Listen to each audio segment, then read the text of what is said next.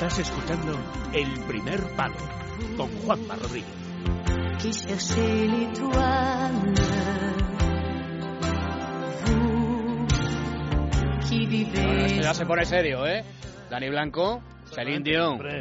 Esto ya son palabras mayores. En representación de Suiza, me decías. en el 88, sí, sí. Oh, es una señora de la canción, ¿eh? Exactamente. Bueno, bueno, bueno, bueno. ¿Tienes, ¿Tenemos alguna posibilidad de ganar mañana? Yo creo que no, Juanma. No. Es que, es que además las apuestas nos dan últimos. Ah, que nos dan La- último. una casa de apuestas importante en Europa, último. España. ¿Y, y por qué no mandamos siempre a Chiquilicuatre hasta que gane? Aunque sea por agotamiento, ¿no? Sería una buena idea. Bueno, vamos ya con el fútbol internacional, venga. Todo tuyo, adelante.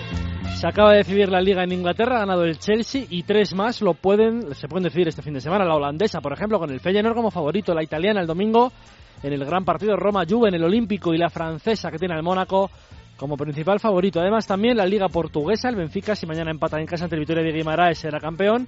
Y precisamente en Portugal nos quedaremos para rendir homenaje a ese Oporto, joven y semidesconocido que hace 30 años levantó en Viena una Copa de Europa.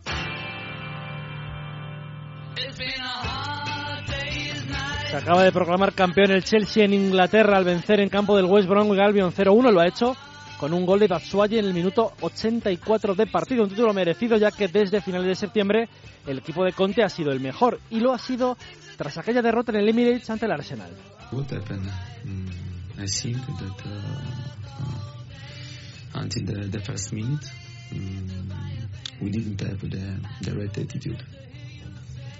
And uh, yeah, I think that uh, uh, we played a bad game Ese día hizo recapacitar al técnico y cambiar el estilo de juego, el que realmente le apetecía, el que usó tantas veces en la Juventus como en la selección italiana, tres centrales y dos carrileros largos. Así el once del Chelsea, que se saben casi todos de memoria y que les ha llevado a esta liga. Es Courtois en portería, Kei Pilicueta y David Luiz como tres centrales, Marcos Alonso y Moses en las bandas, Matic, Kanté, Hazard y Pedro en el centro del campo y arriba Diego Costa. Le ha costado porque siempre es una carrera larga, pero este Chelsea de Conte se ha instalado en el dominio en Inglaterra y el técnico italiano repite lo que su compatriota Ancelotti ya hizo en el Chelsea y también José Mourinho, es decir, ganar la Premier el primer año que están en la Premier, en la liga inglesa. Y es que el equipo eh, eh, Blue ha demostrado autoridad y solo a finales de marzo y principios de abril titubeó un poco, pero por Stamford Bridge casi no se han ido puntos y el Tottenham, Arsenal, City, United y Everton, es decir, del segundo al séptimo, perdieron todos en casa del campeón. A partir de ahora la lucha en Inglaterra por ver quién llega tercero por esos puestos Champions. Quedan dos por otorgar porque el Tottenham de Pochettino ya tiene uno asegurado. El Liverpool con 70 puntos tiene la ventaja, pero tiene un partido más que el City. Los de Klopp juegan en Londres ante el West Ham el domingo a las 3 y cuarto con la duda de Coutinho y Firmino, dos piezas clave. Los de Guardiola juegan mañana para abrir el sábado ante el Leicester y ahora mismo son favoritos para ser terceros. Difícil plaza Champions por la Liga, el United que visita cancha de los Spurs del Tottenham el domingo a las cinco y media, pero el camino Champions lo pueden acortar los de Mourinho por el triunfo en la Europa League. Tienen la final ante el Ajax el 24 de mayo en Estocolmo y mañana el Arsenal, recuerden, tienen la última opción de acercarse venciendo en campo del Stoke City. El descenso está que arde matemáticamente ya abajo el Sunderland y el Middlesbrough. La lucha se centra en el Hull City con 34 puntos y el Swansea con 35.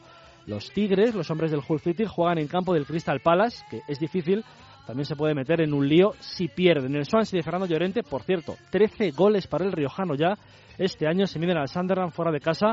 Paul Clement, aquel hombre que era segundo de Ancelotti hace tres años en el Madrid, ha revitalizado el equipo galés y son favoritos para quedarse en primera.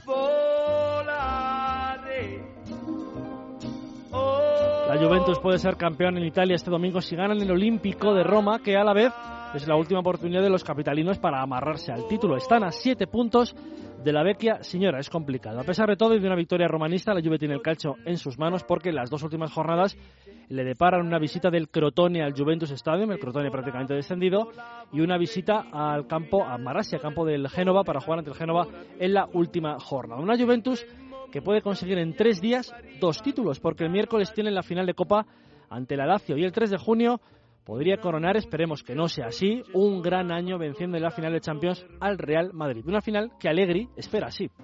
Gli manca un punto domenica a Roma o tre la prossima per vincere il stesso scudetto e non è da, non è da, non è da poco.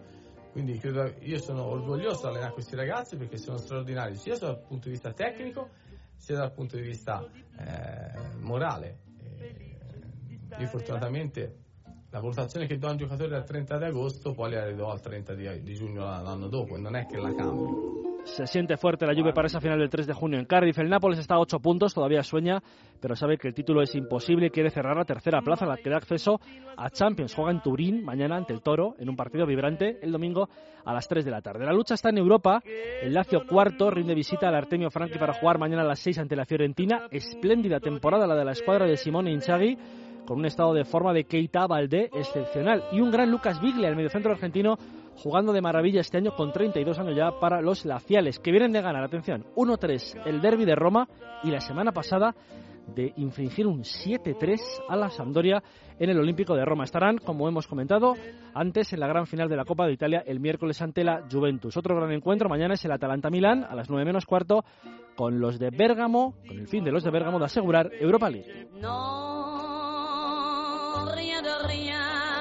En Francia, el Mónaco tiene tres oportunidades para ser campeón de liga y con que gane una de ellas se hará con el Championat, que es el título en Francia. La primera el domingo a las 9 ante el Lille en el Luis II, la segunda en el partido aplazado el miércoles, también en casa ante el San Etienne, y la última el sábado que viene día 20 en Rennes. O es campeón ganando uno de los tres empatando los tres, o que el PSG, por ejemplo, pierda uno de los partidos que le quedan al cuadro de Unai Emery. Atención que un Mónaco que dio lo, eh, que dio lo que tuvo el martes en Turín, pero no pudo alcanzar la final de la Liga de Campeones.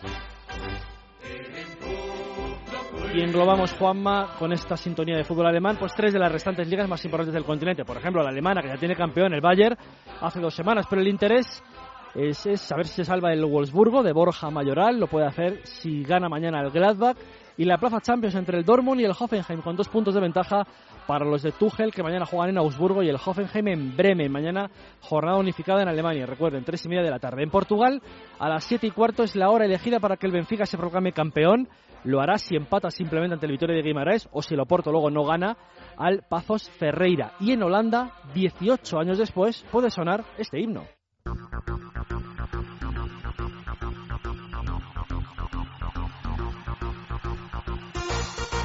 Este himno tan yo, tecnológico, ¿no? Un poco, un poco tecno, eh, es el del Feyenoord, que tiene que ganar al Heracles en el estadio de Kuip y si no lo hacen, esperar a que el Ajax no gane en campo del Willem II.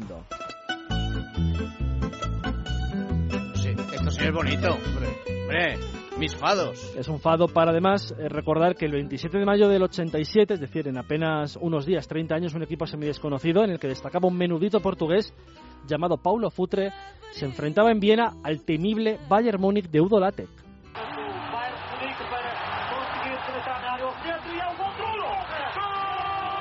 Pero este gol de Juari dos Santos, el forneo delantero que entró en ese partido tras el descanso y que fue el héroe, no reconocido porque en aquella final todo el mundo se acuerda del taconazo del argelino Mayer, que fue espectacular para el empate a uno tras jugada bestial de Futre. Pero muy poca gente se acuerda de que Joari marcó el 2-1. Él lo recuerda así. A minha intenção foi de cabeça. Falei, vou de cabeça, vou fazer o gol. Mas só que quando eu vou de cabeça, ela cai. Eu falei, ah, vou meter o pé, vamos lá, seja o que acontecer aqui, vai acontecer. Aí eu vou, ela bate no pé. Este año, coincidiendo con el 30 aniversario de esa Copa de Europa, el delantero concedió una entrevista con la televisión portuguesa en la que hablaba de aquella época. Eu fui pro ponto que eu queria jogar bola. Eu queria voltar a jogar e me divertir como me divertia. E o ponto me proporcionou isso. O Porto chegou à final diante do Bayern, um gigante que naquela época já era tricampeão europeu. Era tricampeón europeo, pero aquel día no pudieron con el Oporto. En aquella final vencieron al Bayern, pero habían dejado atrás al Radja FC, al Katowice, al Bromby y al Dinamo de Kiev, que era potente por aquella época. En un Prater abarrotado aquel 27 de mayo, el Oporto hizo historia con un gran Paulo Futre que estaba casi vendido al Inter días después, hasta que apareció un candidato a la presidencia del Atlético llamado Jesús Gil. En la víspera de ir a Milán, ¿no? al hotel donde estaba, había llegado un acuerdo que iba a ser el jugador del Inter, del Inter de Milán, ¿no?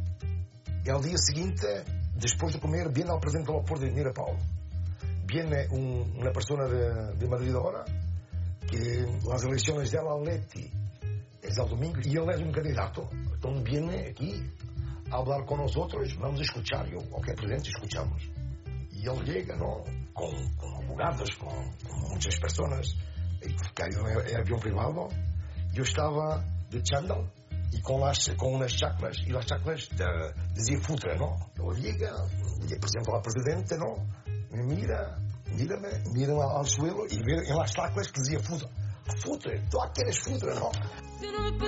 Así contó Paolo cómo ese encuentro cambió su vida y su relación con un presidente. Él considera única la que tuvo con Jesús Gil. El próximo sábado 27 de mayo, una cena de aficionados e históricos de ese tipo, en el que estará Futre, por supuesto, culminará el homenaje a una fecha tan importante, la Copa de Europa, la primera del club. Luego vino otra, en 2004, de la mano de José Mourinho. Pero aquella, por ser la primera, Juanma, siempre es la más especial.